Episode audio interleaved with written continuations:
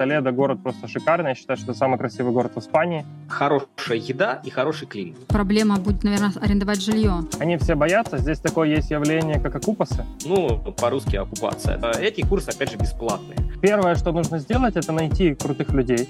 Высшее образование в Испании – это э, божественный признак. Никто здесь по-английски не говорит, это нужно понимать. И не надо детей учить ничему, они сами все научатся. Скажите, сейчас как будет там на зиму? Жить здесь супер кайфово. Бесплатно, все бесплатно. Это бесплатно, окей. Тут нету миграционной полиции, насколько я знаю. А в целом с преступностью как? Все плохо, там не снять жилье. Нет, это неправда. То есть получается, что три семьи с детьми могут переехать. А как вот нелегалы устраиваются? Мы пошли в Красный Крест, и я подался на беженство. Так. Интересно. Дело пошло. Хочется жить по-людски. Все так хорошо, и нигде мы не можем найти обратную информацию, значит, надо поехать и проверить. Ола! Вы на проекте «Релокация просто». И если вы смотрите этот выпуск, значит мы уже выбрались из России. Также у нас есть еще одна радостная новость. Наш канал перевалил за отметку в 10 тысяч подписчиков. Чему мы безумно рады и благодарим вас за поддержку и доверие. А теперь вернемся к нашему выпуску, который посвящен переезду в солнечную Испанию. Это для нас сейчас последняя открытая дверь в Европу. Сегодня это один из самых реалистичных сценариев жить в ЕС. Мы разберем три совершенно разных способа переезда в Испанию.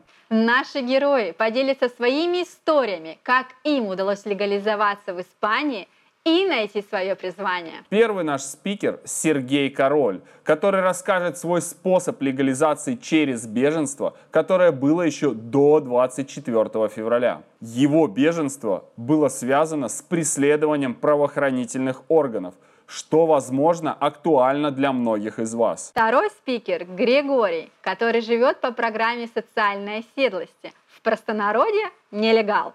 Хотя это не совсем так. И напоследок мы разберем самый интересный и перспективный способ легализации через стартап-визу. Это будет актуально для многих предпринимателей. Смотрите этот выпуск очень внимательно, будет много новой и полезной информации. Поехали! Да, меня зовут Сергей Король, я живу в Валенсии уже 4 года. Откуда переехал? Я переехал, можно сказать, то, что из Китая. Сам родом из Украины, но последние пять с половиной лет я жил в Китае. И я выехал в один прекрасный момент, э, остался в Гонконге практически на месяц, пытался сделать визу. Из-за того, что много раз пытался, мне поставили в блэк-лист.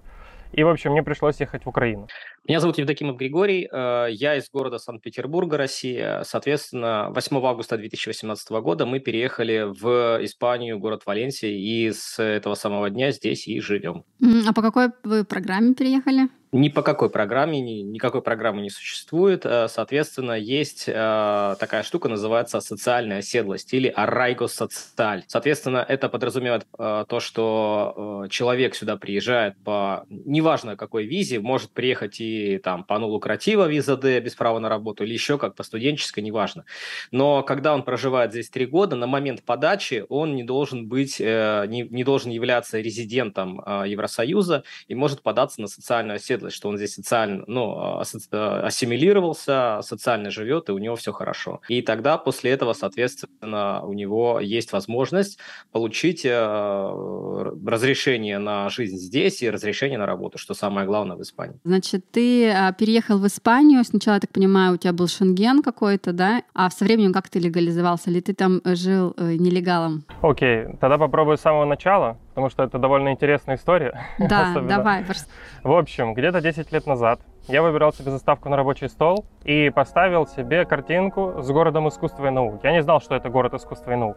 Это главная достопримечательность Валенсии. Примерно через там, месяц, первый раз, я прям помню этот момент, подходит друг, смотрит мне в компьютер, такой говорит, слушай, так это ж Валенсия. Я такой, а, э, хорошо, я даже не знал, что это, где это. Здесь всегда есть куда сходить. Всегда мы можем сходить на какой-то концерт. Бесплатные концерты классической музыки в одном из самых лучших театров, опять же, Европы. Это э, этот эм, город наука искусств. И там есть такое, как мы называем его шлем, он в виде шлема сделан, да, большого такого не- нереального колосса такой прямо. И там внутри э, специальный э, концертный зал, где симфоническая музыка классная, хорошо играют, хорошо поют, оперные всякие. Ну, короче, есть куда ходить. Потом я в Инстаграме у подруги увидел то, что она как раз-то в этом месте, город искусств, вижу, подписана Валенсия, геолокация. Я ее спрашиваю, что там, как тебе? Ну, как бы в целом прикольно, классно, красиво, но есть там какие-то нюансы. Вот это вот для меня минус, а я смотрю, это для меня наоборот плюс.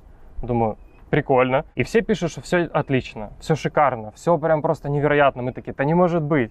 И погода, и природа, и продукты, и там, и вообще все. Где и подвох? дешево, и недвижимость. Я думаю, да не, не может быть такое. Ну и мы там искали, грубо говоря, уже там самые плохие стороны, минусы Валенсии, там топ-топ 50 минусов, там ничего не находит, топ-10 минусов Валенсии там. И мы думаем, так, ну если, значит, все так хорошо, и нигде мы не можем найти обратную информацию, значит, надо поехать и проверить. Пока своими глазами не посмотришь, то, соответственно, не поймешь на 100%, да, как это именно для тебя. Угу. Ну, то есть все равно какая-то была долгосрочная виза изначально? Э, не имеет значения. Главное, чтобы вы приехали на территорию Испании легально. То есть, э, если это тур-виза, это легально, это Шенген. Mm-hmm. Если еще какая-то, то это уже легально, это тоже там, ну, какой-то из вид визы, да, то есть все равно легально. То есть, а, если человек, э, ну, меня спрашивают иногда, Григорий, у меня нет ничего, я хочу попасть в Испанию, да, я обычно говорю, окей, нет проблем, как бы можно сделать так, э, при, попасть каким-нибудь образом в Африку и через Гибралтар на лодке 300 километров переплыть, припарковаться в порту Валенсии и сказать, что я беженец. Там уже действуют совершенно другие методы. Да, это беженство, там, убежище и так далее. Мы пошли в Красный Крест, и я подался на беженство. Это бесплатно, надо пробовать, ни к чему абсолютно меня не обязывать, тем более у меня два паспорта. То есть по одному паспорту я не имею права выезжать из Испании. Вот. Но, тем не менее, и то это не точно. Если словят, то, конечно, снимут с программы. Но если не словят, то, соответственно, не нарываться, да, нигде там, то, в принципе, ничего и не будет. То есть у тебя сейчас статус беженца или статус соискателя, так называемый? Нет, это было очень давно, мне уже все одобрили, у меня а. карточка на 5 лет. Просто все настолько гладко и шикарно все прошло, что я даже удивился. То есть можно с Шенгеном смело пытаться? Но дело не в том, что пытаться. Дело в том, что а, основная проблема состоит э, в том, чтобы три года, а может быть не три, может быть и шесть, а может быть и десять прожить здесь, э, а, ну, не имея официальной работы. Это, ну, скажем прямо, непросто. Не, не все могут. А, не все этого понимают, и самое главное, а, основная фишка в том, что люди чаще всего не боятся, потому что, ну, они э, не уверены в том, что они смогут здесь заработать как-то денег и, соответственно, прожить. То есть в этом вся беда. То есть это в основном, конечно, подходит тем людям, кто, ну, как бы рисковый, да, то есть который mm-hmm. может рискнуть, который может приехать, и у него будет все в этом плане хорошо. Первые полгода я просто ждал своей очереди. Это сита, это appointment Угу. Как бы просто дата, когда я должен был прийти в полицию националь и подать как бы свои документы и рассказать свою историю. Почему же я подаюсь на беженство? Что же мне там в моей стране так угрожает, что я как бы бежал туда, да? Вот, ну, как бы, что кривить душой, мы придумали какую-то там историю, то есть была какая-то ситуация, мы ее просто немножко утрировали, и как бы, в принципе, я разобрался, как это все работает. Там самое главное, чтобы, э, грубо говоря, на территории твоей страны тебе никто не мог помочь. То есть, к примеру, если задействована полиция, то, соответственно, кто тебе еще поможет? Если там сама полиция тебя ущемляет, да, как-то. Mm-hmm. А у нас это очень популярная тема, никто даже не удивлялся вообще ни на секунду. Вот, и получается, я первые полгода там за, какой, за свой счет жил, сейчас расскажу про работу, вот, э, и как-то вот там осваивался и ждал вот эту вот дату. А, когда я прошел это собеседование, где-то еще месяц, наверное, прошел, это был, перешел на нулевую фазу, где-то через месяц позвонили и сказали, говорят, слушай, есть для тебя место в Толедо. Толедо — это самая первая столица Испании, находится где-то 40 километров от Мадрида. Вот. И тебе нужно поехать туда. То есть, если ты хочешь программу, а программа это подразумевает полное обеспечение, там платят деньги, делают все документы, то есть полностью все за тебя, плюс курсы бесплатно испанского. Я думал, думал, думал, и потом думаю, а почему? Но что меня держит?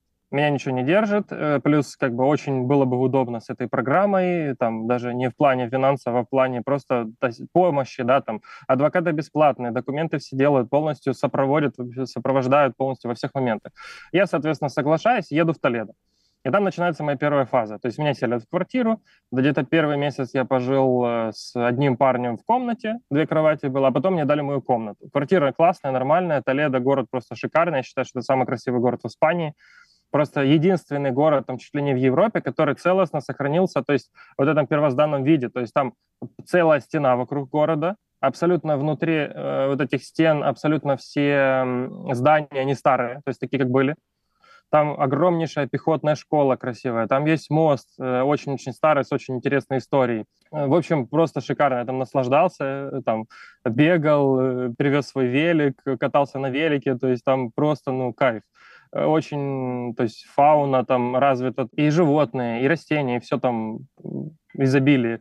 На мосту стою, и там стою, считаю разновидности, там 7 или 8 разновидностей птиц можно вот с одной точки просто увидеть. Там сова сидит, там цапли, там какие-то дрозды летают, ну то есть просто вообще восторг. А, но я сильно хотел вернуться в Валенсию. Я нашел способ, как вернуться. Там сложилась одна ситуация, нужно было одну квартиру освободить. И я, как бы скажем, наладил очень хорошие отношения с вот этими соцработниками, которые mm-hmm. меня вели. И, э, то есть, я говорил то, что если будет там какая-то возможность, то вот, как бы, пожалуйста, имейте меня в виду, то, что я хочу вернуться в Валенсию. Вот. Так можно вернуться только если находишь рабочий контракт, и, соответственно, по причине работы тебя снимают с программы, потому что ты сам уже получаешь деньги, но тебя туда переводят, и там как бы деньги не платят, но как бы все остальное, там помощь какая-то есть еще. Вот. Но из-за этой ситуации, то есть они меня первого, грубо говоря, вернули в Валенсию через 4 месяца. 4 месяца был в Толедо. И э, в Валенсии я продолжил дальше свой путь, скажем так. На вторую фазу перешел, это уже когда я сам ищу квартиру, полностью, грубо говоря, отдельно уже от них, но они мне просто платят деньги. А еще такой вопрос, а, проблема будет, наверное, арендовать жилье. Да, ну, само собой, э, аренда жилья э, всех, у кого нет официальной работы Евросоюза, США или какой-то иной, да, а, то, что вы, э, ну, для гражданина Испании вы непонятно кто. То есть у вас нет так называемой номины, по-русски 2 НДФЛ, да, выписка о ваших доходах. А, соответственно, если этого нет, то проблема в том, что люди вам просто не доверяют. И, соответственно, они просят сразу, а заплати-ка нам, дорогой мой друг, а, сразу за полгода или за год. То есть это, ну, это уже внушительная сумма. Если по Валенсии, по городу Валенсии сейчас примерно 1000 евро – это съем жилья, то, соответственно, это 12 тысяч надо сразу вывалить, да, помимо еще а, фиансы – это залог, что вы там ничего не испортите на квартиру, обычно две фиансы берут. И это как минимум еще залог а, один – это комиссия агентства или комиссия, соответственно, человека, который это дело делает. То есть есть специалисты, персональные шоперы, так называемые, да, которые там находят по два вас конкретно квартиру, и ему, соответственно, месячный, э, месячную оплату нужно вынуть до полоши. Это получается 12 плюс еще 3, это 15 тысяч сразу надо отдать. Ну, это как бы опять все усреднено, да, то есть это mm-hmm. вот что бывает. И скажем прямо, что 15 тысяч, ну, для многих людей это такая вменяемая сумма, и не, не, не сразу есть, потому что мы снимали, мы заплатили за один месяц, мы заплатили одну фиансу и сразу стали жить. Все это длилось где-то три года, наверное. И я скажу, что, ну, то есть именно, именно мой путь был супер крутой крутой. И ключевой момент, почему это так все было, во-первых, успел познакомиться с большим количеством людей, а, во-вторых, я узнал максимально вообще все, на что я имею право, как это все работает. Угу. Я очень много с этой программы получил, и язык выучил испанский абсолютно бесплатно, хоть он и достаточно сложный был для меня в плане грамматики. Угу. Ну, там такой был переходной период, потом мне там дали вот это жилье, да, то есть давали там какие-то карманные расходы, копейки 50 евро вроде бы э, в месяц, плюс карточка на проезды, то есть я это не считаю. А вот два года мне конкретно платили где-то 730 евро в месяц можно А на эти сделать. деньги можно вот. выжить? Ну, я жил на то есть э, я снимал комнату за 200 евро, еще на 150 жил, э, очень хорошо питался. Вся фишка Испании э, в том, что здесь хорошая еда и хороший климат. Вот эти две, два момента, они делают всю жизнь здесь хорошей. И, ну, и, соответственно, из-за этого и люди здесь вменяемые, потому что на них ничего не давит, типа погоды, да, как в России. Люди там становятся вот такие все. Почему мы выбрали Валенсию? Валенсия – это не очень большой город, не очень маленький город. Мадрид или Барселона – это дурдом. Скажем прямо, ну, не хочется жить в дурдоме, потому что мы прожили 15 лет в Питере, и я честно вам скажу, я не хочу жить в Питере больше никогда. Приехать, посмотреть летом, да. Но в дурдоме в этом вот это вот это вот это, вот, а, да, и все люди злые, потому что дурдом, а, очень не хочется. Э, Мадрид и Барселона – это Мадрид, нет моря, но, ну, в принципе, город неплохой, мы там были. Барселона мы тоже там были, побольше. Э, город неплохой, но очень дорого, да, потому что туристы, потому что и как бы, и там плюс сейчас там независимость, там, движения всякие. Ну, в общем, так не очень это все интересно. Хочется жить по-людски. Да, вот получается, ты пока был на программе, а, значит, у тебя было время выучить язык, и ты уже работу искал, так сказать, со знанием языка. Э, как только я приехал, так как у меня была студия, я на тот момент уже лет 8 занимался фото-видео. Угу. Соответственно, что? Я приехал с камерой. Самое первое, что я начал, это продолжать свое ремесло, скажем так, и начал искать любыми вообще возможными способами какие-то заказы по фото и по видео. А, какие-то заказы мне удалось найти, но в Китае я там работал по самый минимальный прайс, там прогулочные какие-то фотосессии, там ну, 100 долларов в час. И, соответственно, я надеялся, то, что здесь будет ну хотя бы плюс-минус что-то то же самое. Вот. Но как бы там настроил рекламу, сделал все, было как бы большое классное портфолио, все, и мне писало много разных девочек, тоже давай как бы, фотосессию, а чё почем, чё куда. Я говорю, ну вот, вот так вот, вот так, ой, как дорого. Говорю, ну ладно, а сколько бы вы хотели? Ну мы там типа тридцатку за фотосессию готовы заплатить. Я говорю, ну, извините, у меня там техники на 25 тысяч, только я, мне ее нет смысла за тридцатку с дома выносить, потому что, ну, как бы так себе вообще история. Это не оправдывает ни риск, там, ни банально на бензин доехать до места и потраченное время. Вот. Э, начал даже искать э, какие-то рестораны, чтобы вести им как вот там для социальных сетей, mm-hmm. еще что-то, то есть какие-то мероприятия фотографировать, потому что я там снимал и БРИКС, э, то есть саммиты международные, работал с российским консульством, ну, то есть прямо уже на такой, на высокий уровень в плане репортажной съемки. И был большой хороший опыт в том смысле, чтобы это все снимать. Пытался выйти на какие-то организации, все остальное – ну и как бы без языка было очень сложно где-то устроиться. Никто здесь по-английски не говорит, это нужно понимать. Там в аэропорту даже никто по-английски не говорит. Это испанский, понятное дело, я еще не знаю, это была там первая-вторая неделя. И я начал искать наших русских и нашел одно э, как бы свадебное агентство. Mm-hmm. И вот с ними я начал работать, хотя свадьбу я не снимал. В Китае снимал, если свадьбу, то там с бешеным бюджетом, плюс меня брали как там второго или третьего или пятого фотографа, какие-то супер студии, и мы там снимали это все на великих китайских стенах, на каких-то там супер локациях, которые там арендовали за бешеные деньги. И как бы вот это вот все было, ну, чуть-чуть другой э, формат. И даже ни одной свадьбы я в жизни, ну вот до, до Испании не снял самостоятельно, потому что особо и желания не было, ну и как бы э, и была другая работа, более, как по мне, интересная, да, более творческая. И здесь я начал снимать свадьбу. То есть парочку снял, в принципе, там прайс был, там, помню, первая была за тысячу. Э, я начинал э, искать какие-то другие варианты, потому что понимал, что, во-первых, это нестабильно, во-вторых, это как бы очень, скажем так, мало. То есть за такую работу, за столько затраченного времени. Вот, я даже пробовал работать на стройке. Что по поводу стройки? А, в среднем ставка просто подсобника 50 евро в день. Э, то есть, в принципе, такую работу найти несложно. Мастер, если подневка, то где-то 70-80 евро в день. А, ну, если там совсем-совсем типа на подхвате, то там бывает там и 30, и 40 евро в день. Наши ребята, кого вообще никуда не берут, там, да, то они соглашаются на такую работу. Плюс еще с вариантов работы было устроиться там каким-то там официантом, но тоже очень мало платят, а чаевых нет то есть не хотелось работать.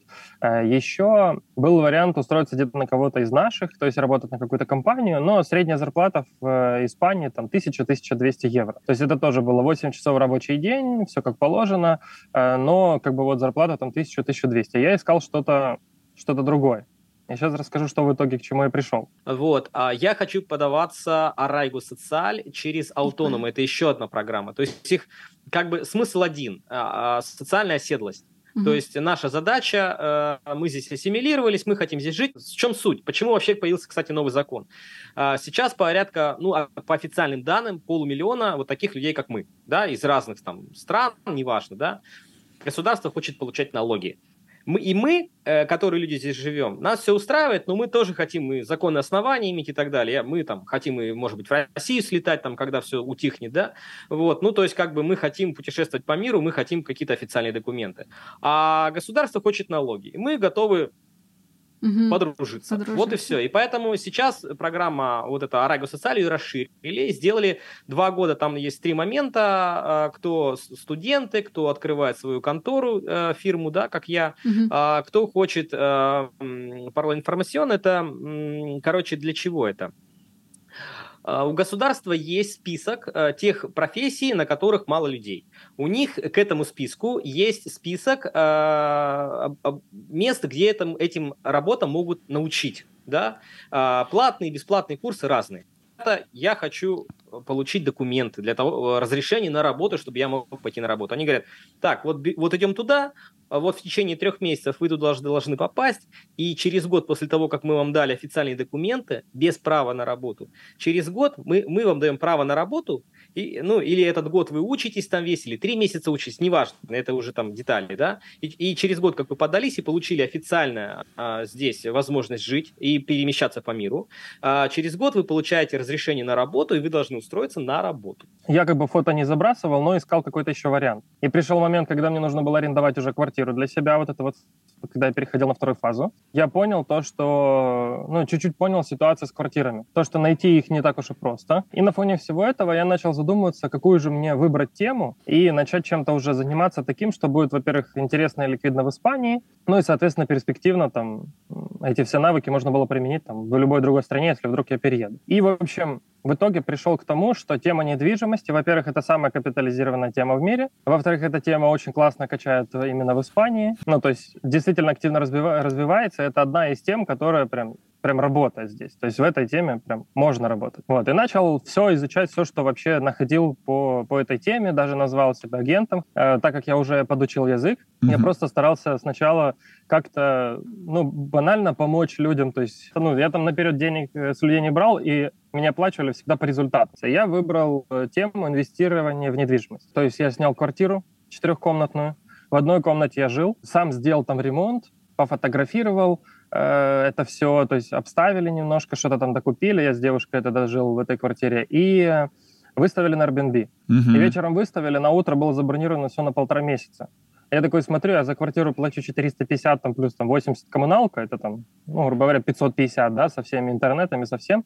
А у меня там забронировали только на будущий месяц, там, на 1400, и это был не сезон. Я такой думаю, так, так. интересно. Дело пошло. А давай посмотрим, что из этого выйдет, да. И, в общем, в итоге через где-то полгода у меня было 14 квартир. Ого. То есть это все было субаренда, да. Я просто брал деньги с, с какого-то своего капитала, с которого заработал, находил квартиру, либо брал в управление квартиру. А, основное преимущество это то, что они больше получают изначально, и квартира в сильно лучшем состоянии, чем если они сдадут на долгосрок какой-то семье, потому mm-hmm. что квартира очень сильно убивается за год, а тут, получается, квартира убирается раз в 3-4 дня. Да.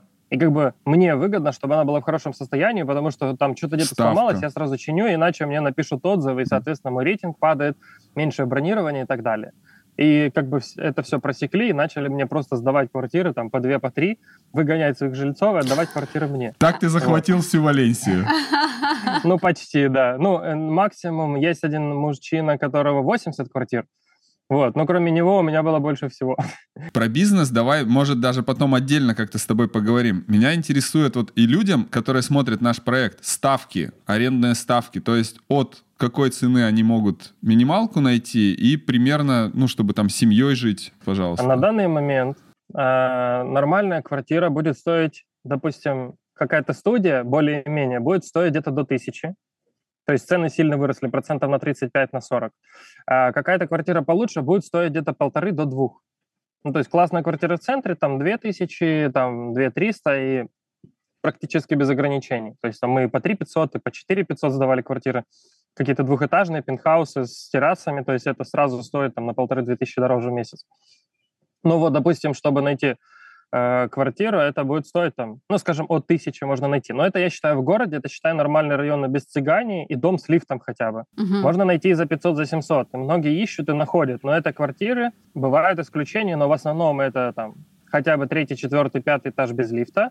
Соответственно, там никакого нормального ремонта нету и не самый лучший район. Все плохо, там не снять жилье. Нет, это неправда. Снять, и все. И можно найти, вот меня спрашивали, мы хотим квартиру за 600, да, а можно ли такую найти? Можно. У меня знакомые снимают уже в ноябре будет год, за 400 квартиру снимают. Но опять же, это было через меня, через мои знакомства. Ну вот, я с этого не брал никакой комиссии. А, вот у нас на YouTube-канале нашем вышло с ними видео, да. Э, я могу сказать, что как бы мне не жалко людям помочь, тем более зная, что как бы там, ну понятно, что у людей там супер-мега доходов нет, денег особых тоже нет, там накопление миллионов каких-то, да, там рублей или там тысяч, десятков тысяч евро, соответственно, смысл как бы их э, мучать и была у меня знакомая, я говорю, можно у вас снять? Она говорит, Гриша, без проблем. Угу. Все, давай. И как бы они поселились, вот живут, в ноябре уже будет год. А как думаете, дом реально, ну вот, э, снять и, ну если снять дом э, на две семьи, это вообще впустят? Впустят. Почему нет? Представьте, что вы собственник жилья и, соответственно, две семьи, да. Э, во-первых, можно немножко э, ценник подзадрать. То есть, если дом сейчас стоит где-то, ну, от, от 1200 на этой поискать, средний это 1500, да. Мгм. Но две семьи скажете, ну, давайте, ребят, не 1500, давайте 1700, Мгм. да, допустим, или там Мгм. 1800. А, и как бы мне было бы, честно говоря, пофиг, вот честно. То есть, ну, окей, хорошо. Вот э, мы, у нас, мы сами сдавали через Airbnb, но потом запретили сдавать там, да, мы сдавали комнату. У нас жила женщина с двумя детьми. Шесть человек в квартире, да, а, соответственно, один, а, один санузел. Ну, неудобно, да, но это деньги. То есть, в принципе, как бы, ну, я бы... Те люди, которые хотят сэкономить, они найдут средства, и все получится. Вопрос лишь в том, что надо э, реально хотеть. А может, какие-то сайты подскажешь э, по поводу вот поиска недвижимости, те, кто едут, где им искать? Ну, помимо Airbnb, это короткий срок, а вот на длительный срок, где им искать? Есть такие сайты, как наш OLX или Авито, да, в России, Мгм. Которые, грубо говоря, просто частные объявления. Это Меланунсиус и Волопоп. На Меланунсиус там есть фильтр, можно выбрать проприетарию. То есть партикуляр — это значит владелец выставил это объявление. Не профессиональ, типа профессионал, то есть как агент, а владелец выставил это объявление, и, соответственно, можно напрямую с ним связаться. На Понятно. длительный срок самый большой сайт — это Идеалиста, idealista.es или .com. Там, она, кстати, очень удобна, потому что она даже на русском языке есть, то есть можно выбрать язык. Это первое. Второе — это, допустим, фотокасса, допустим, потом есть Спотахом. Спотахом, вот, наверное, это самый будет удобный вариант, потому что там срок от недели, месяца и дольше, Мгм. и плюс это в основном сдают иностранцы. Мгм. И получается то, что для тех, кто едет сейчас, им очень сложно будет, потому что сейчас такая тенденция, что не сдают квартиры без э, документов, без дохода в Испании. Да. Они все боятся. Здесь такое есть явление, как окупасы. Ну, по-русски оккупация, да, что это значит? Человек въезжает с детьми, и если он перестает платить, допустим, арендную плату, то человек, который его туда запустил, он не может его выгнать. И э, этому человеку, окупасу, да, он не имеет права отключить свет, газ там и все остальное. И, соответственно, у вас живут чужие люди в вашей квартире, вы оплачиваете за них все гастос, это расходы, да, это э, коммунальные платежи, и вы ничего с этим сделать не можете. Поэтому просят обычно за год, чтобы как бы иметь эти деньги, потому что вы, допустим, дали за два месяца, а потом вы перестали платить. И если вас начинают силой э, оттуда как бы вынимать, да, с детьми там и все такое, скандал, бла-бла-бла, вы сами все понимаете, то приезжает полиция, и полиция скажет э, хозяину, чувак, ты не прав, и мы тебя забираем в полицейский участок. Да, и Вот даже такая если тема. это нелегал, то есть полиция к Да, это нелегалам... не имеет значения, не имеет значения вообще, кто вы. И это здесь, ну, имеет место быть, да, Мгм. то есть, ну, А, а нет в Испании таких э, гарантов? Вот во Франции есть, например, в компанию платишь там какую-то э, ну, сумму. есть страховки, есть, Да. есть это. Э, И они делаются города импаго, то есть страховка от неуплаты. Для того, чтобы сделать страховку от неуплаты, нужно, соответственно, показать свои доходы. Некоторые страховые принимают доходы в евро, в долларах с других стран. Но как бы это такое, немножко сомнительно. Но в основном они хотят дохода в Испании. Если есть номина, да, вот это, что я говорю, год проработал в Испании, получил этот документ, как бы отчет за год, плюс там месячная ставка, какой-то контракт на работу, то вообще без проблем. Сюда. Ты какую-то фирму открыл или ИП, как, как монотрибута? Ну, у меня сейчас часть предприниматель, да. Этого более чем достаточно. Это не сильно выгодно, когда большие э, обороты, но в основном, э, скажем, я провожу просто столько денег, сколько мне нужно, и все. Ну, сколько нужно показывать в этом а, монотрибута и а, какой налог, получается, ты платишь? Минимальной ставки нету. Моя стратегия это я показываю там от 3000 в месяц для Мгм. того, чтобы, э, допустим, когда у меня будет номина, Мгм. Номина — это, грубо говоря, такой документ, что год мне платили определенную сумму, э, допустим, вот там, да, ну, я сам себе платил, так как я владелец вот этого частного предпринимательства, вот, то есть у меня был доход, и потом я смогу взять либо, допустим, машину в лизинг, Мгм. либо смогу взять э, ипотеку и все остальное. То есть у меня такая стратегия. Я могу вообще ничего не показывать. Налог какой вот у А, тебя? налог получается в среднем 20%.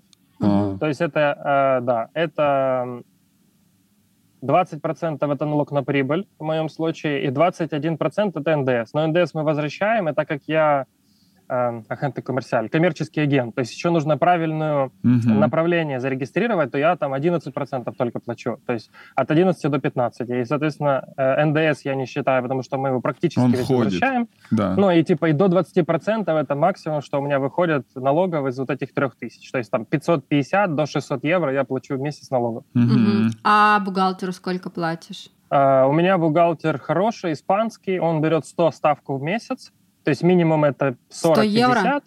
Э, Да-да-да. Мгм. И плюс еще берет за фактуры. То есть фактуры это вот эти чеки, за которые он должен там носить в базу, все остальное. То есть у меня выходит где-то 150 евро в месяц. М, Мгм, И нормально. он Нормально, полностью все да. закрывает, да. Мгм. Тут получается как не бухгалтер, а хистор называется. Это как юридическая фирма, которая чисто занимается ведением компании. То есть Мгм. он не только будет цифры считать, он, грубо говоря, делает там вообще практически все, что мне нужно. Где найти бухгалтера?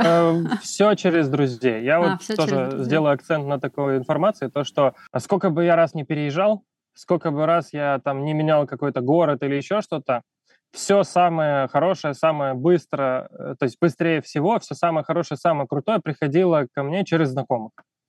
То есть первое, что нужно сделать, это найти крутых людей, самых классных. То есть это бизнес-клуб. Я когда приехал, я сразу нашел бизнес-клуб, и потом в итоге стал сооснователем этого бизнес-клуба, грубо говоря, как 50 на 50 с организатором. Плюс я потом начал организовывать сам э, встречи, э, настольные игры, то есть вообще по любому поводу собирать максимальное количество людей, фильтровать их, то есть практически никто не курит, никто не пьет, у всех практически 1, 2, 3, 5 бизнесов там в нескольких странах, и э, все очень активные, все очень интересные, все путешествуют, занимаются спортом, то есть, и, соответственно, в такой среде, во-первых, люди адекватные, классные, если ты им что-то даешь, то они стараются тоже тебе как бы в ответ или даже просто по-человечески стараются как-то помочь, рассказать, подсказать. Плюс ты получаешь актуальную какую-то адекватную информацию, то, что они сами прошли через это. Если вы такой же предприимчивый и активный человек, который хочет заниматься бизнесом в Испании, то сейчас мы поговорим с Владимиром о стартап-визе как способе переезда в эту страну. Если брать Испанию, то есть там бизнес-план очень специфический, он не стандартный pitch-deck, как во Франции. Да? То есть если брать Францию, то там для инкубаторов pitch-деки, они стандартные, как по всему миру. Ну, то есть есть специфика, но она очень слабо отличается. И там pitch-deck для Америки вполне подойдет для pitch-дека французского. Если брать Испанию, то у них прям э, четкие требования к бизнес-плану. Ага. То есть там они прям требуют расписывать цифры на ближайшие пять лет. И вот мы там пишем, что там в течение первого года у нас там будет столько-то, столько-то, в течение третьего года будет столько-то, столько-то, к концу пятого года- будет столько-то, столько-то. Мгм, мгм. Вот, все это грамотно расписываем, там есть свои лайфхаки, как это все расписывать, чтобы потом ты мог еще продлиться, потому что ВНЖ Испании выдается на два года. И через А, два года нужно продлеваться. мгм. И вот если сразу там пообещаешь много всего, да, пройдет два года, тебе скажут, а где ты что-то наобещал? Мгм. Нет всего этого, ну тогда до свидания. Мгм. Поэтому задача как раз сделать бизнес-план так, чтобы через два года ты по нему же мог продлиться еще на два года. Мгм, мгм. Вот. Потом продлеваешься еще один раз, и через пять лет получаешь ПМЖ. Получил ПМЖ, ты свободен. То есть ты можешь делать все, что хочешь и так далее. Да. Но два раза нужно продлиться. Вот чтобы продлиться без проблем, Подожди, нужно получается, сделать... 2 плюс 2 это 4, а ПМЖ через 5. Не, ну ты получаешь первый раз, и потом два раза продлеваешься. А, два раза ты имеешь в виду, да, поняла. Да. То есть через 6 получается. Да, ты да, потому что, потому что получить в первый раз его э, относительно просто и быстро. Мгм. Вот. А потом нужно продлеваться. И чтобы продлеваться, бизнес-план должен быть такой, чтобы, чтобы к нему не было при- придирок через два года и потом еще через четыре года. Окей, с какими идеями сейчас стоит идти? На самом деле в Испании большой плюс, что проходят любые идеи. Например, если брать Францию, там не работает e-commerce, не работает образование. Мгм. В Испании работает все. Поэтому если у тебя какой-то крутой продукт в сфере e-commerce, и ты показываешь, что у тебя есть какие-то там э, классные фишки, Ну, назови Это для, важно. для примера, вот, например, каких-нибудь последних пять кейсов, которые у тебя прошли. С чем, с чем люди последний вот, пришли? э, прошла, прошла медицина, Мгм. прошел как раз e-commerce, но у e-commerce там у них э, узкая направленность, они занимаются как раз e-commerce только в сфере вина. Мгм. Вот, они прошли. Это Э. поставка вина в рестораны или что? Не-не-нет, это классический B2C наконечников, просто они работают с маленькими винодельнями, и получается, что маленькие винодельни, у них недостаточно объемов вин, чтобы продавать их в супермаркетах, и вот у них как раз такая фишка, что они с маленькими винодельнями продают их через свой Яком. И в итоге там клиенты со всего мира, там с Америки, с Китая, могут покупать какие-то там бутиковые испанские вина помощью этого сайта. Ага, так, еще какие? Есть проект в сфере детского образования. То есть Так, там, э, интересно. Люди, да, делают образование для детей, чтобы всякие там курсы, не курсы, чтобы сейчас большая сфера же миграции, внутри Европы в том числе. И вот они готовят как бы детей по универсальной программе, чтобы ребенок, занимаясь этим дополнительно после школы, мог без проблем потом э, переехать в Британию, пойти в среднюю школу, там, в Штаты, и ему было легко максимально адаптироваться к школьной программе.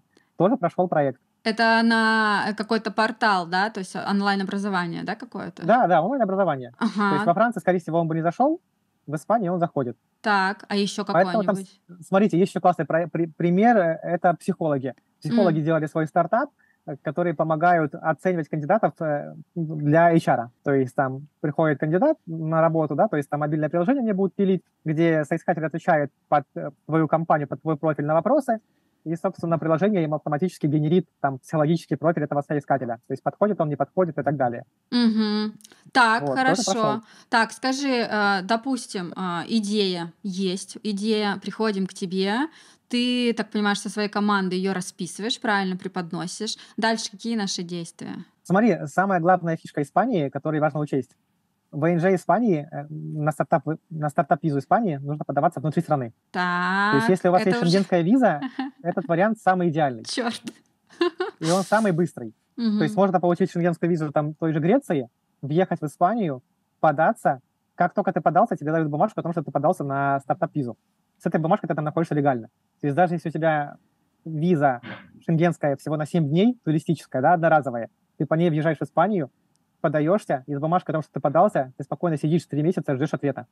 Ну, Это то есть очень большой плюс. нужно сначала все равно заранее, получается, подготовить этот бизнес-план, чтобы было что подавать, правильно? Конечно, конечно. То А есть как- если э, Если мы про подачу, да, подожди, смотри, если мы про подачу уже говорим, да, к бизнес-плану, Мгм. что еще нужно сразу подготовить? к бизнес-плану нужна справка о несудимости, Так, Э, нужна выписка из любого банка, кроме российского. То есть там в среднем нужно 10 тысяч евро на члена семьи. Э, Да, нужна справка о несудимости, выписка из банка и сам проект. А, еще как раз крайне важно, это посадочные талоны, подтверждающие, что ты находишься в Испании. Ну, то есть когда летишь на самолете, даже с пересадками, то есть посадочные талоны, что ты вышел в аэропорту любого города Испании. А, именно, именно вот посадочные талоны, то есть сухопутная граница никак не подходит. Сухопутная граница подходит. Если ты пересек сухопутную границу, тебе нужно пойти в любое полицейское отделение и взять справку, которая подтверждает, что ты находишься сейчас в этом городе. Мгм. Так, хорошо. Так, а если, например, э, мы сейчас говорим про тех, кто сейчас экстренно переехал, например, в соседнюю какую-то дружественную страну. Типа Турции. Вот, сейчас некоторые страны идут, Мгм. например, Армения, ну, по крайней мере, давалось, сейчас не знаю, изменят они. Ну, в общем, некоторые страны идут сейчас навстречу и позволяют э, русским, а, значит, пытаться получить шенген э, у себя. За пределами России. Да, вот если, Мгм. например, такая история, то как собрать эти документы, о которых ты говоришь?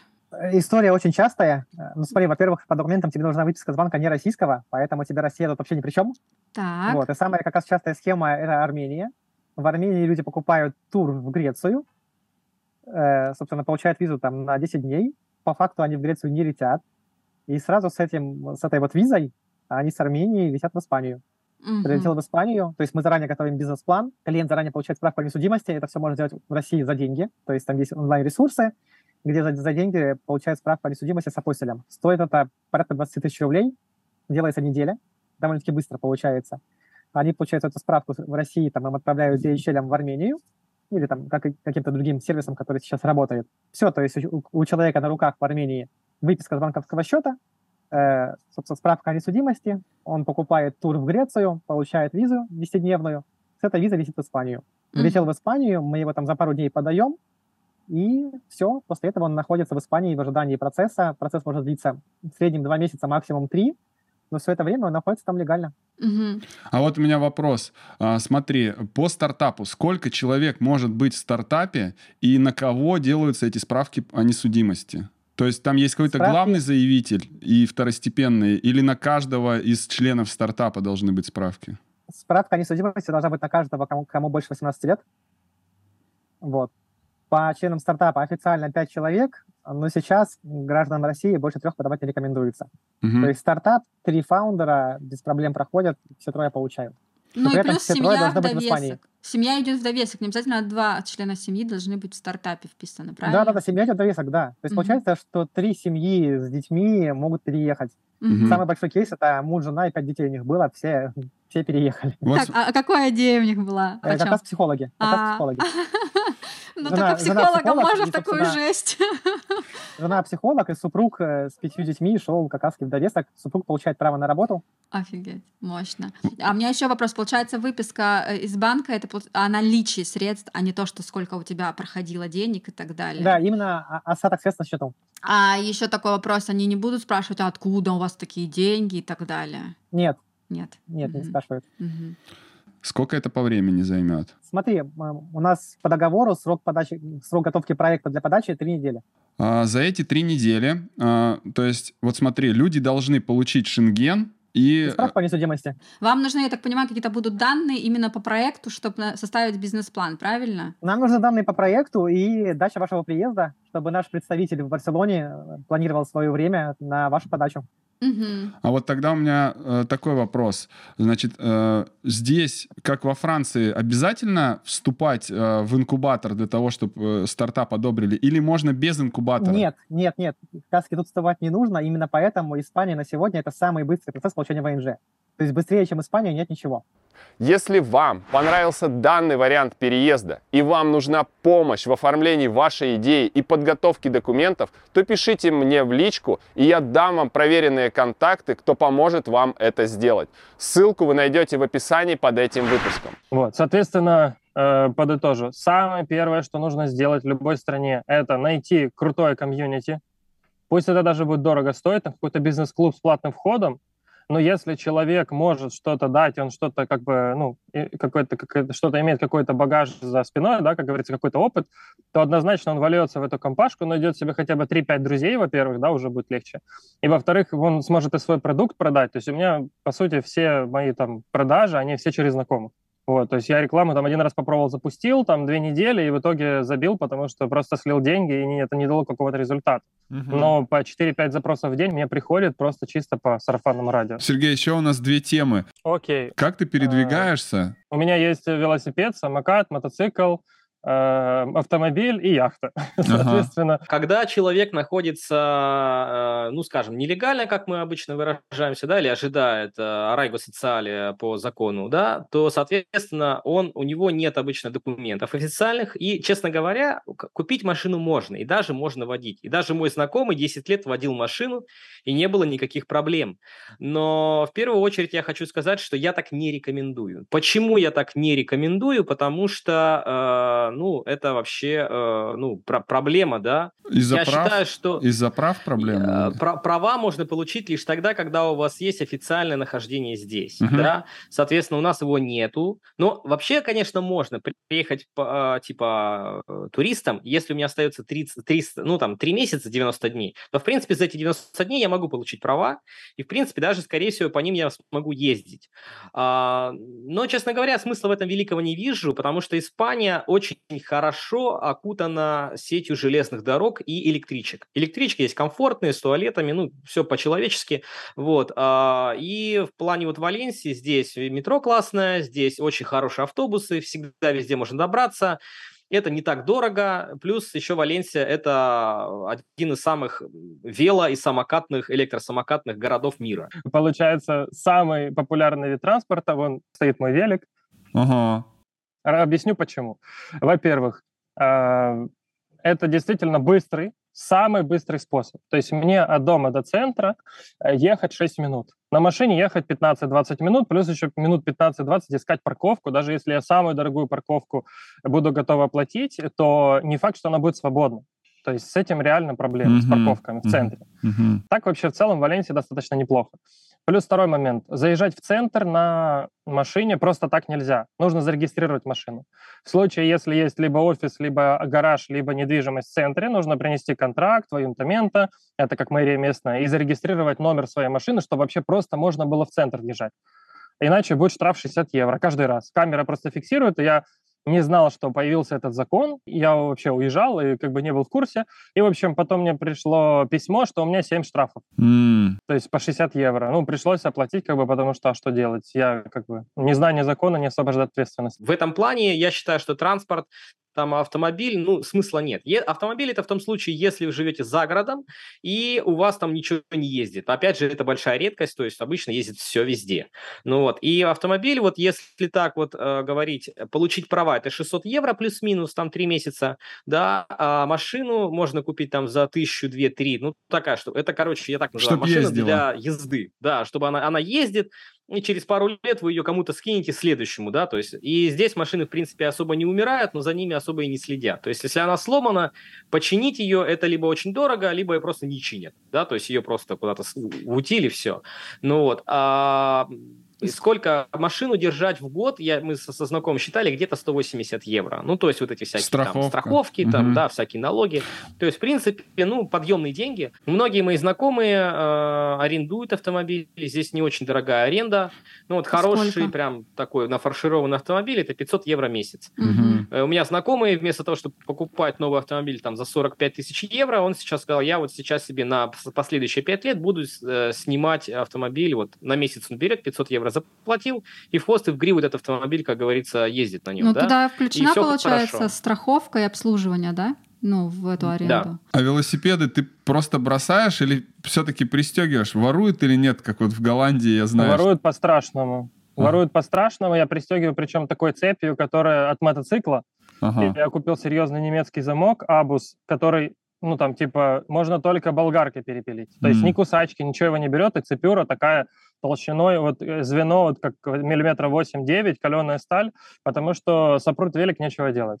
Мгм. У меня лично сперли велик, э, у подруги недавно самокат сперли, хотя он был пристегнут. То есть в этом плане надо быть очень аккуратно, надо правильно застегивать, и могут просто колесо снять. Да. И я ставлю, вот э, у нас офис в центре, я ставлю его перед банком, потому что там такое количество камер перед банком, что, ну, как бы, даже если сопрут, то можно будет там со всех ракурсов человека рассмотреть, и доказательство будет, как минимум, страховка выплатят, потому что я сделал страховку, О, это там стоит там, 65 евро в год, да, так, получается э, 10% в год от стоимости велосипеда. То есть велик там до 700 евро стоит, и, соответственно, я заплатил 65 евро в год за страховку. Но это все равно будет выгоднее, если его сопрут, и я смогу Да. доказать, то мне просто вернут 700 евро, и как бы я пойду куплю новый велик. А вот Да, если взять общественный транспорт только, сколько примерно у вас в месяц на семью ходит? Ну, смотрите, а, так как из-за того, что я, в принципе, работаю дома, мы делаем сайты, я чиню компьютеры, и жена а, со мной занимается сайтами, мы ездим только, я езжу на, езжу на репетиции, мы тут киношку снимаем, да, э, и а, жена ездит на курсы. Ребенок до школы доходит, ходит пешком, либо на велосипеде, М. ну, тут довольно близко. Вот, соответственно, у нас уходит где-то, 30 евро. ну, что-то такое, да. Мгм. То есть это как бы... А, А вот, а вот я еще хотел спросить, а вот э, в Барселону на этих электричках тоже можно доехать? С Валенсии нельзя. Нельзя. Там, короче, есть свои, своя тема, а, надо будет пересаживаться между ними. Но вообще через, на больших городах лучше ездить, конечно, на а- а- АВЭ, есть АВЭ, это скоростные электрички, ой, скоростные поезда. Мгм. Вот, они там, в принципе, очень бодро едут, там за 200 км в час. И, в принципе, билет стоит 40-60 евро, что-то такое, в одну сторону. Мгм. Если там сколько-то купить побольше, то получается дешевле. Там есть какие-то свои, есть несколько компаний, три, сейчас третья компания открывается, есть французская, есть Renfe, это компания э, по Испании. Соответственно, можно и у них э, тоже все это дело купить, и все будет хорошо. И сколько до Барселоны он по времени будет ехать? Какое расстояние? Три с половиной часа, это 300 километров, да, соответственно, ну там вот где-то так. А если же до Мадрида, от нас что до Мадрида, что до Барселоны, одинаковое расстояние по 300 километров. Ну вот, соответственно, ну вот как-то так, где-то около трех часов. А, ну, то есть вот эти быстрые ходят поезда, они вообще, что ли, за час до- доезжают? Ну, там, за полтора. Я думаю, что да. Мы не ездили ни разу, но знакомые ездили, им очень понравилось, да. То есть, ну, намного быстрее. Угу, угу. А в целом с преступностью как? В целом все спокойно. То есть э, я объясню э, суть. До 700 евро это не считается типа каким-то там административным нарушением. То есть, А, ну, ну, то есть никто не будет даже дело заводить. мгм. Поэтому вот эти все велосипеды, самокаты и все остальное очень успешно воруют. Но в других моментах я никогда не слышал, чтобы здесь там кого-то убили. Вот, допустим, в Китае были истории, когда там таксист, да, там завез куда-то какую-то девочку, там еще что-то. То есть, ну, мы были в курсе, потому что это иностранцы были. М. И среди иностранцев все очень быстро разлетается. Здесь за все время я слышал только, что туристов грабят машины. Мгм. В основном это все происходит в Барселоне. То есть в Валенсии ни разу не слышал. А, Видел было пару раз, окна были разбиты, но это если явно оставить какой-то там э, хорошо выглядящий рюкзак, типа под, ви- как будто там компьютер, да, Да. в машине на ночь, где-то на парковке на такой, незащищенной, да, где-то под домом, то могут разбить окно. Ну, соответственно, ничего не стоит оставлять, могут разбить где угодно, мне кажется. Вот. Мгм. А так вообще в плане преступности очень тихо, спокойно. Ночью полиция только ездит. Практически никого нет на М. улицах, тишина, спокойствие. Ну, прям вообще очень комфортно. Еще Мгм. по поводу транспорта. Мотоцикл — это такой быстрый и, скажем, вот как велосипед, парковка нет проблем, э, тоже быстро ездить. Единственное, что прическу портить не всегда хочется.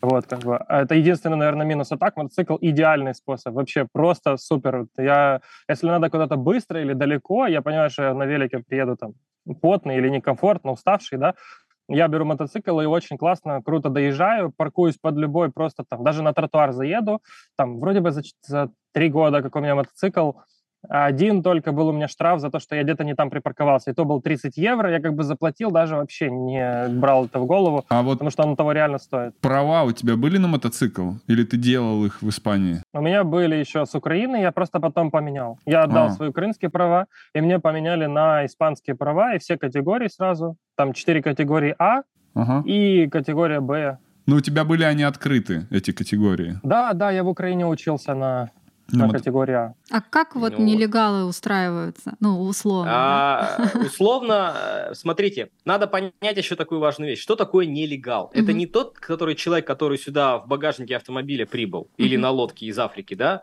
а это тот человек, который, э, соответственно, живет, э, когда виза закончилась. С точки зрения таможни я нелегал. С точки зрения закона здесь и полицейского, который, допустим, меня остановит, я абсолютно легал. М. Да, то есть потому что у меня есть точка входа, да, и просто нет точки выхода. Да, виза у меня просрочена. Мне скажут, ой, Григорий, а у вас виза-то просрочена? Угу. Ну ладно, 50 евро штраф там административный, заплатите. Я такой, угу. И все. И когда я буду получать документы, мне скажут, Григорий, а тут у вас на вас административный штраф висит. Я говорю, окей, оплачу. То есть это не, э, это не Германия. В Германии находиться с просроченной визой нельзя. Вас сразу депортируют. Это разные законы, да? Мгм. Здесь же я- они мне говорят, а даже если, допустим, меня остановят, как э, тут нету миграционной полиции, насколько я знаю, да, они меня под- подойдут и спросят, Григорий, а у вас просрочено?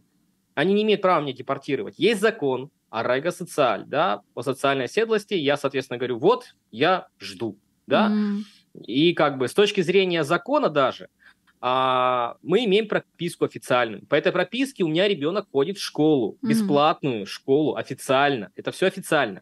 Мы получаем бесплатную медицинскую страховку, да, бесплатно, вся семья. Дальше, по поводу детей и школы. Самое главное запомнить. В Испании ребенок – это бог. Как в Коста-Рике. Неважно, неважно, какая, э, что у вас э, вообще по поводу э, документов, но ваш ребенок обязан ходить в школу. У меня есть другие знакомые, которые два года здесь пожили, они жили в Украине, потом уехали в Москву. Но это было уже два года назад, они уехали. И они мне сказали так. На, мы э, обучались всегда э, дома. Нам нравится э, заниматься на дому. У нас удаленка у детей, мы с ними как бы больше времени проводим, ну и так далее. У них нет школы так, куда надо ездить.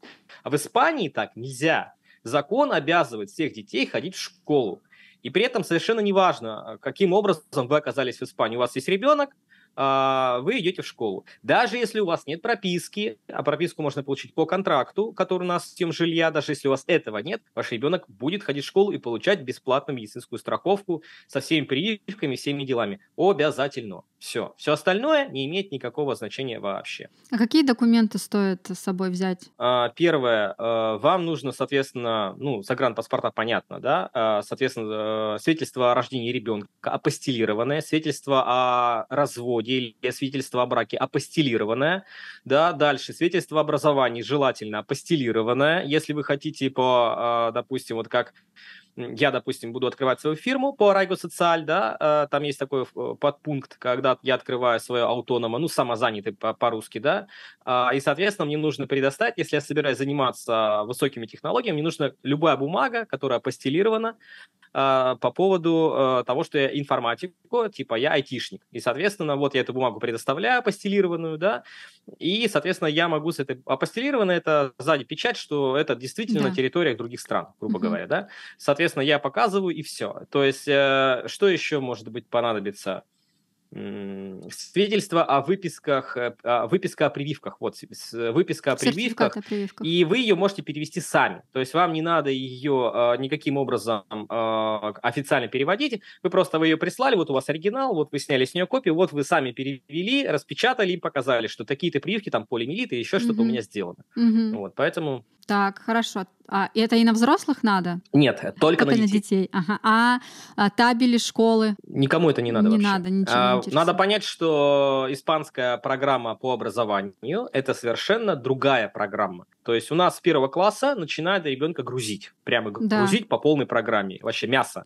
Здесь до, э, до э, средней школы, до седьмого класса не грузят вообще ничем. А у них нет домашних заданий. Они вообще там, я говорю, а чем вы занимались? Мы телек смотрели.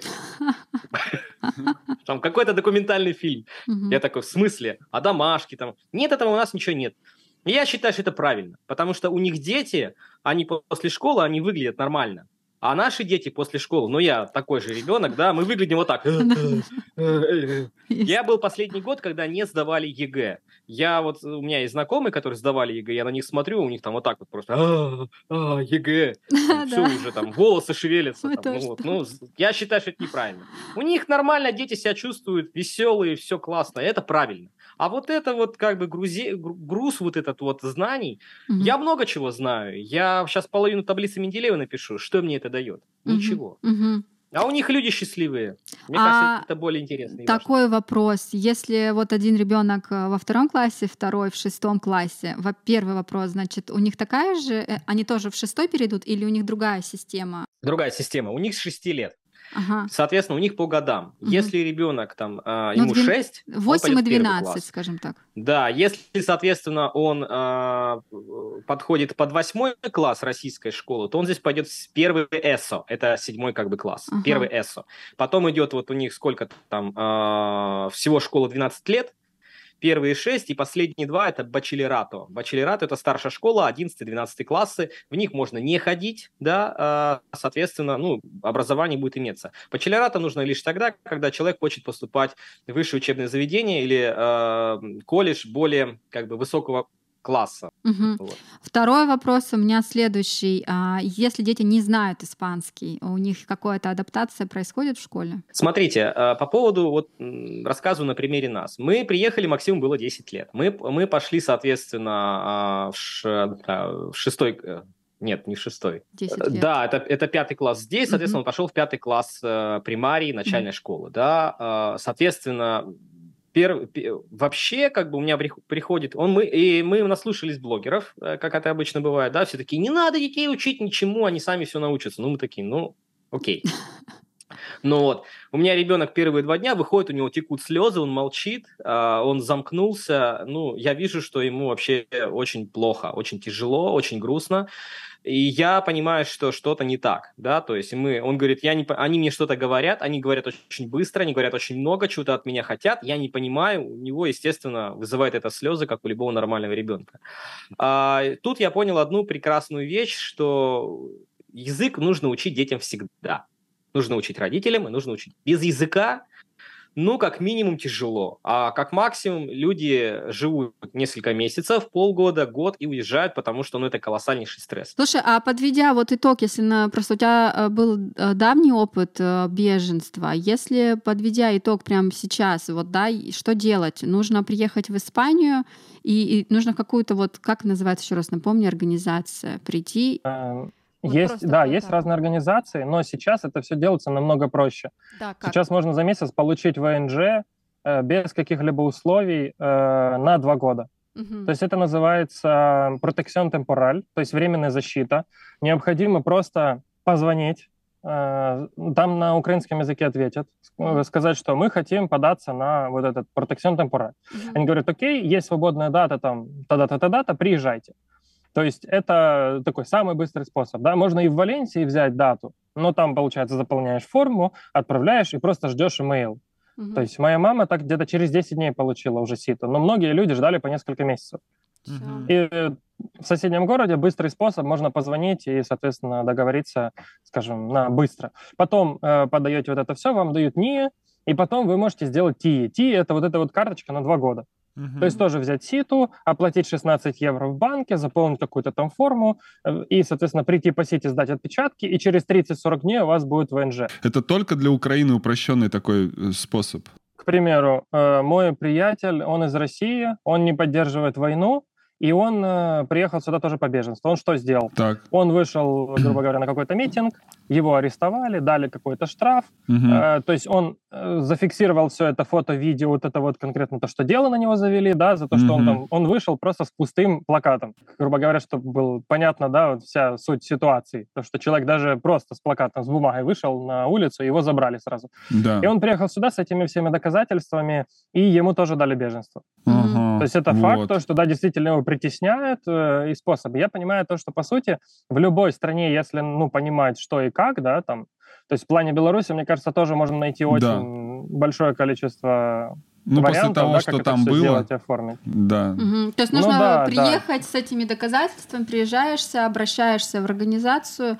и дальше по этапам Красный тебя Крест. уже ведут. В Красный Крест, да, обращаться просто нужно? любой Красный Крест, чаще всего там есть э, даже кто говорит по- по-российски, по-русски или по-украински. А, ну, как бы это такой не быстрый процесс, особенно если первый раз все остальное, но тем не менее это все работает. Мгм. То есть многим, если надо, дают жилье, если надо, там как-то поддерживают, но, по крайней мере, самое главное это документы, я считаю. Мгм. Вот. И еще то, что я очень сильно советую, это если будет какой-то доход онлайн, Мгм. то вот Испания здесь вот в плане работы, так чтобы на кого-то работать, ну, ну точно не самая лучшая страна.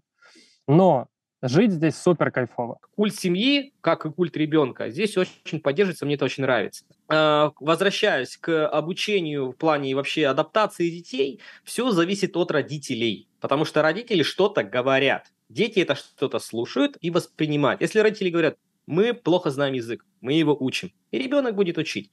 Если родители говорят, дорогой, у тебя не получается, вот как в нашем случае было, давай мы, может быть, уедем, ребенок говорит, нет, мне все нравится, я буду учить. Все. Зависит все от того, от э, семьи, а не от того, что адаптация какая-то. Плюс у нас, а, я помню, первые два года, каждый четверг у меня ребенок занимался по учебникам пара экстранхерос для иностранцев, занимался с учителем отдельно для адаптации. Там учебник, я его сфотографировал, нам его давали, а, я его как-то выкладывал, а, там не очень хорошие снимки, но в целом понятно. Там рисунок и название, рисунок, название, и почти вся книжка такая. То есть, ну, совсем для тех, кто вообще ничего не понимает, не умеет пользоваться Гуглом э, и так далее. То есть там как бы... И это очень помогает, и на самом деле они стараются всегда помочь, потому что а, вот первые, наверное, месяца три у меня учительница постоянно приводит Максима за руку, он такой особенный у нас ученик, он плохо знает испанский, ко мне подходит девочка, а, говорит, здравствуйте, я бы хотела, чтобы... Я хочу заниматься с вашим сыном, чтобы под- подтянуть его под испанский. Здесь очень такая комфортная, ау- ну, люди комфортные. Максим, Максиму как-то раз даже кто-то из детей сказал что-то обиды на испанском языке. Он не понял. Он как бы, ну, там, что-то сказали и сказали, окей. А учительница сразу же взяла этого мальчика за руку, а, отвела к директору. Был у них разговор э, родите- родителя мальчика и директора. А, На следующий день я прихожу за сыном, мне говорят, пойдемте с нами, а, мне нужно, нам нужно поговорить. Я прихожу, под- ко мне подходит мама ребенка, которая обидела моего сына. У нее слезы градом.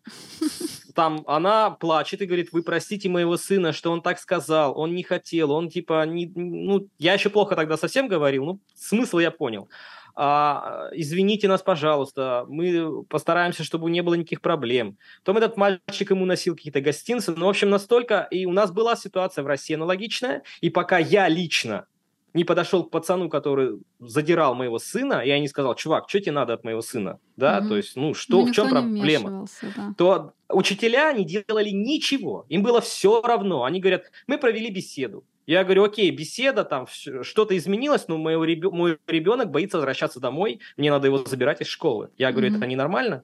Ну, как бы мы тут все сделали. И как бы, ну вот, то есть на бумаге все у них сделано, а так как бы никого ничего не беспокоит. А если что-то с моим сыном бы случилось, всем было бы как бы, мы все сделали, все. А здесь они копают конкретно. И Мгм. мне это очень нравится. А Поэтому вот- адаптация всегда хорошо будет. А вот вы сказали, что был, занимался преподаватель а, по адаптации. Это сколько стоило? Бесплатно, все бесплатно. Это бесплатно, окей. В- В Испании обучение испанскому языку, а, школа, а, страховка, все бесплатно от государства. Здесь мне иногда говорят, Григорий, ну, бизнесмены мне говорят, Григорий, здесь такие сумасшедшие налоги.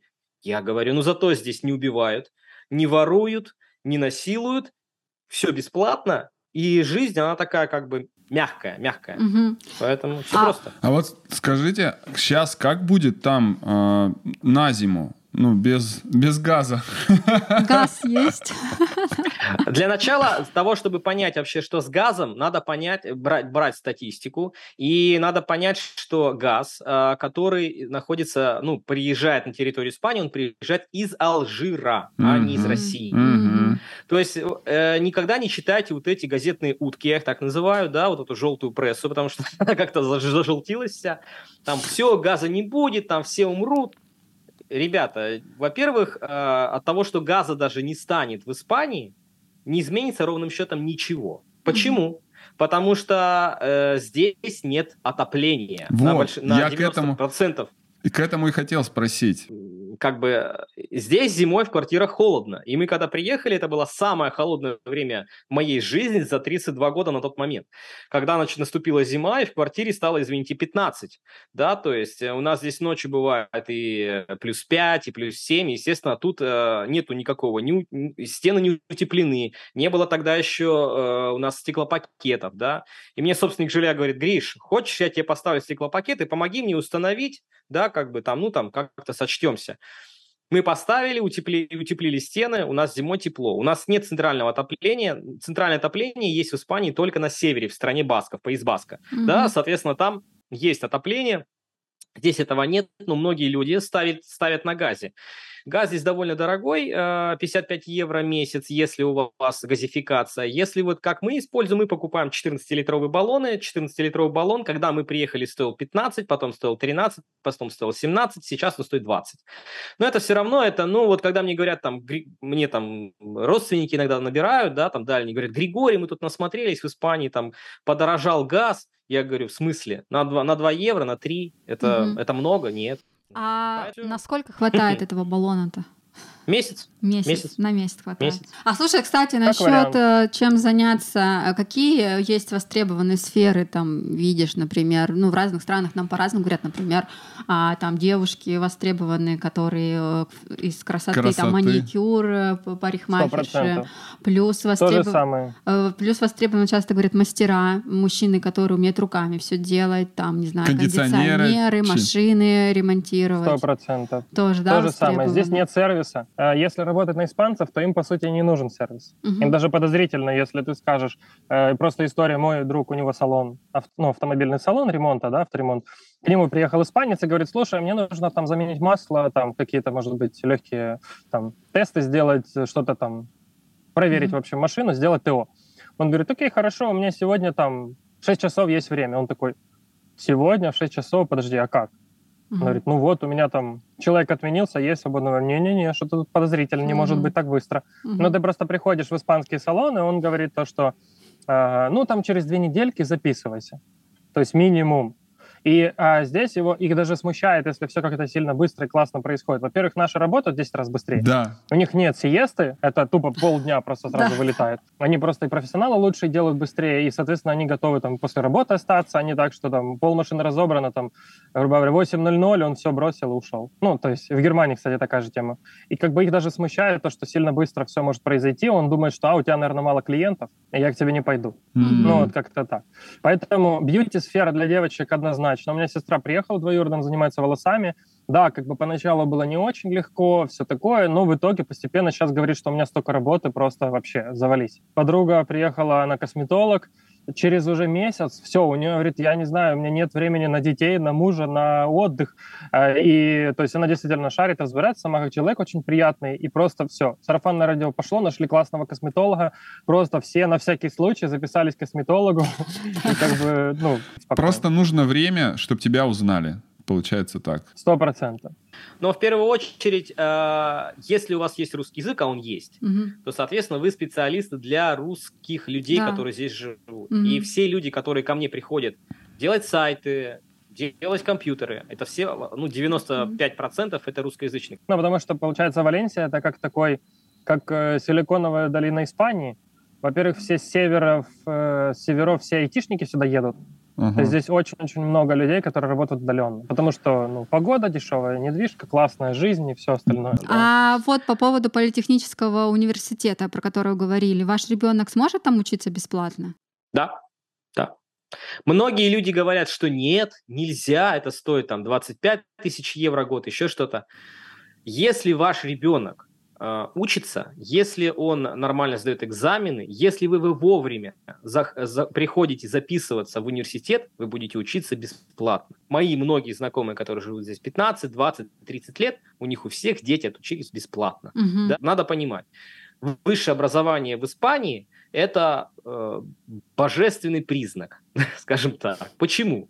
8% испанцев имеют высшее образование, но эти почти все эти 8% работают по своей специальности. Mm-hmm. В России 42% имеют высшее образование, сами знаете. И 2% кто, работает по специальности. А долго язык учили? Ну вот не дети, а вы с женой. А у меня начальный уровень, потому что я либо работаю, либо занимаюсь своими творческими делами, я язык учу, ну, тяжело. Вот я сейчас, так как подавать документы, я сейчас сижу конкретно учу, но вот, а жена у меня за два года, она разговаривала свободно. Я, в принципе, разговариваю с людьми, но у меня, вот, знаете, вот подходит к вам человек в России, в Москве, и такой, начальника, у тебя тенька есть, я вот разговариваю примерно так, да, то есть для испанцев там с акцентом, э, не в правильной форме ставлю там глагол и так далее.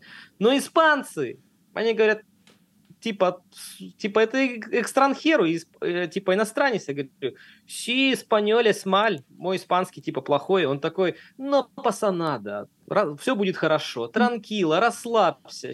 И начинает так говорить, и ты такой, достаешь телефон и говоришь, я вот Минуточку, хочу я такой. записываю. Да, сейчас все. То есть в этом плане как бы нормально. Жена за два года, у нее сейчас уровень C1. C1 это уровень носителя, да, C2 mm-hmm. это максимальный уровень. Она сейчас вот пошла вновь на курсы для поддержания языка. Мы мало общаемся с испанцами, все равно это у нас друзья русскоязычные, все равно мы живем в некотором своем таком сообществе, да.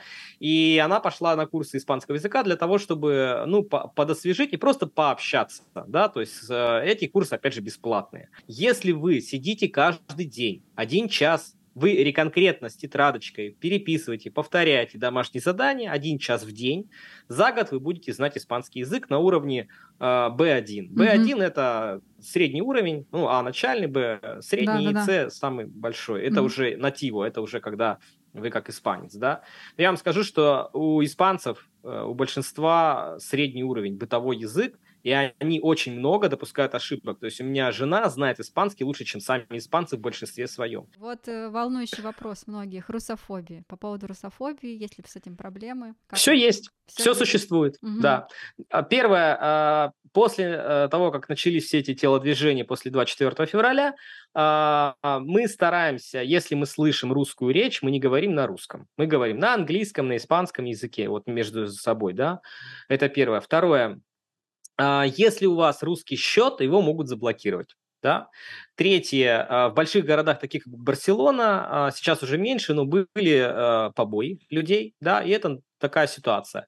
И самое главное, если вы видите русскоязычных, старайтесь никогда, ну, если даже вы с ними начали говорить, не говорите о всех, э, всех событиях, которые присутствуют в мире, потому что я встречал здесь разные точки зрения, и э, в этом плане как бы испанцы тоже, ну, как и любая нация, они сегрегируются, то есть разделяются, да. В этом плане мне нравятся испанцы, они не будут вас грузить, типа, я считаю там, ну, то есть у них нет этого, знаете, типа, я вас сейчас научу, как вот надо, там, Мгм. там страну любить. Но э, в, когда все началось, э, многим людям стали отказывать в продлении э, резиденции. Там заблокирован счет, там, если, он, если человек просто с русским паспортом. Вот у моей знакомой, она здесь живет официально, она налоговый резидент Испании. Она приходит открывать банк BBVA, вот, а, открывать счет. Они с ней все прекрасно общаются, все супер. Только она достает русский паспорт, она говорит, извините, мы ничем вам помочь не можем.